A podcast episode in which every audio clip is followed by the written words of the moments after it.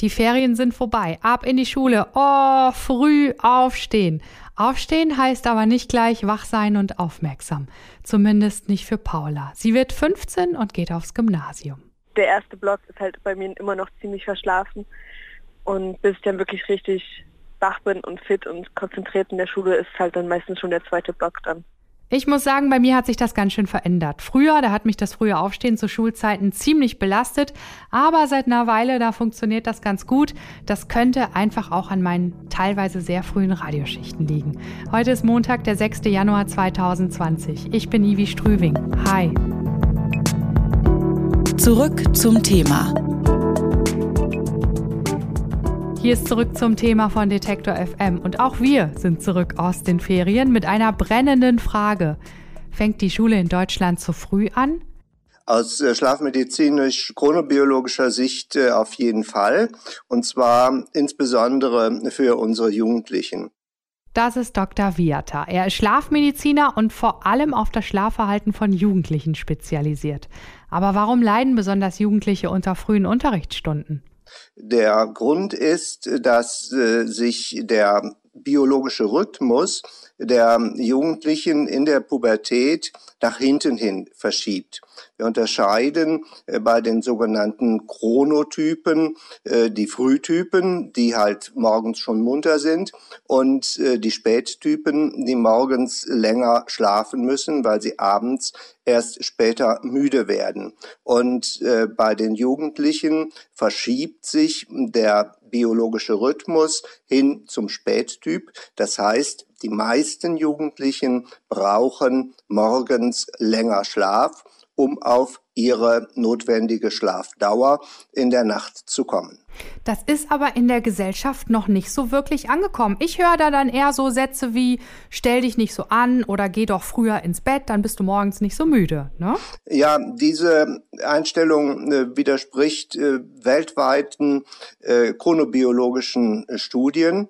Äh, manchmal wird das auch ähm, etwas unscharf beurteilt, weil natürlich auch viele Jugendliche äh, erst abends spät zu Bett gehen, weil sie sich äh, mit mit digitalen Medien noch beschäftigen oder auch in der Nacht äh, damit beschäftigen. Das ist natürlich ein zusätzlicher Gesichtspunkt, der das Schlafverhalten der Jugendlichen negativ beeinflusst. Aber unabhängig davon ist das Time-Shifting in der Pubertät in Richtung Spättyp. Das heißt, die meisten Jugendlichen äh, müssen morgens länger schlafen und das ist mit dem zu frühen Schulbeginn in Deutschland zumindest äh, nicht vereinbar.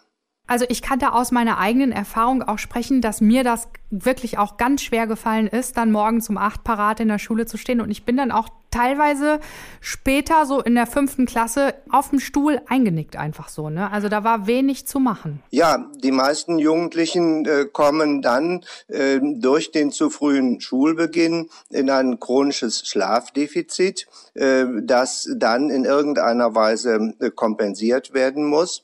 Unabhängig davon äh, hat dieses Schlafdefizit auch negative Folgen für Konzentration, für Lernvermögen und äh, die Ausdauer. Und auch da gibt es hinreichende Studien, äh, die belegen, äh, dass ein späterer Schulbeginn dazu beiträgt, dass die Jugendlichen morgens in der Schule leistungsfähiger sind. Aber was wäre, wenn Schülerinnen und Schüler einfach entscheiden könnten, wann sie kommen möchten? Quasi Gleitzeit für die Schule.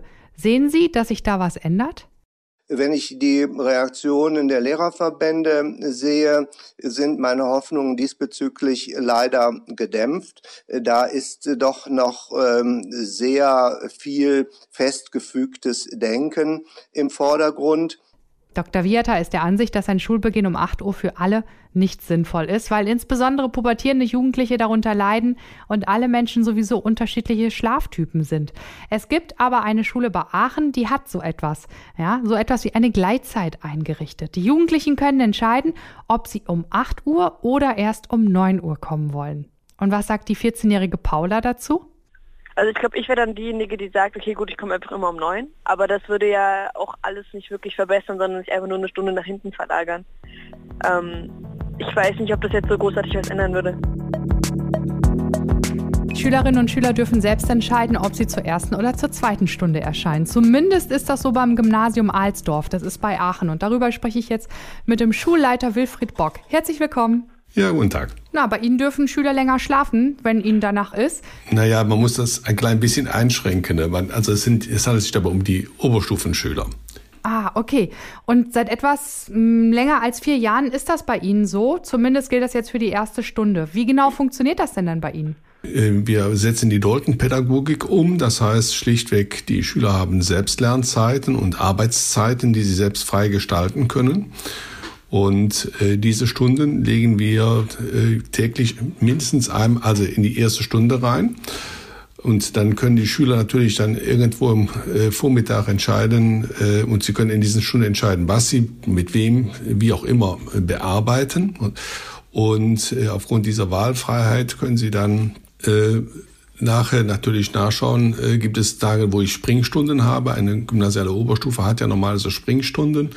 Das heißt, das wird verursacht durch das Kurssystem, ob ich dann diese Springstunde eben als meine Doltenzeit nutze oder als Freizeit nutze. So kann man also überlegen, ob man in der ersten Stunde arbeitet oder die Zeit verschiebt in eine spätere Freistunde, die dann an dem Tag ist. Okay, muss man sich das so wochenweise dann für anmelden oder abmelden und schon entscheiden, okay, nächste Woche Dienstag komme ich zur ersten Stunde? Nee, wir haben ein Abrechnungssystem, was äh, gewährleistet, dass die Schüler diese Doltenstunden auf jeden Fall wahrnehmen müssen, eine bestimmte Anzahl. Und ähm, ja, und das hat dann zur Folge, dass sie das frei planen können und wir kontrollieren das wöchentlich. Ich meine, das Interessante ist dabei, dass wir eben, was ja relativ einfach wäre, wenn man sagt, wir lassen den Unterricht später beginnen. Äh, man könnte ja einfach sagen, na ja, gut, dann hört der Unterricht bei uns eben eine Stunde später auf. Aber das ist ja bei uns nicht der Fall. Mhm.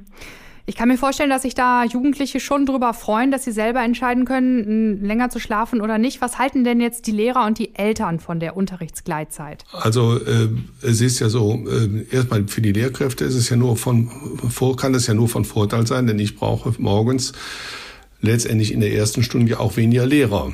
Mit der Folge, dass dann also Lehrkräfte ebenfalls später kommen können.